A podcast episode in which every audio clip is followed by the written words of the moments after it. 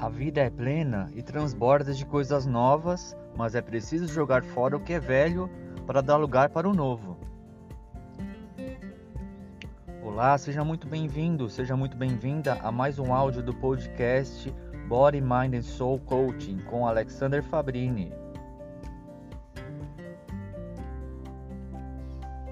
O processo de esvaziamento pode ser muito doloroso, porque depois de jogar fora o velho, você pode se sentir inseguro, só e despojado, sem ter onde se segurar.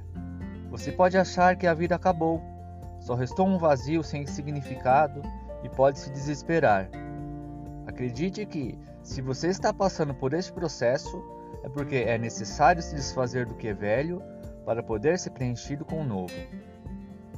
Não perca as esperanças e aguente firme até completamente esvaziamento. Aí então você poderá recomeçar com o espírito e a verdade, livre de velhos ranços. Você poderá ser como uma criança, aproveitando plenamente as maravilhas de uma nova vida que o irá preencher gradualmente.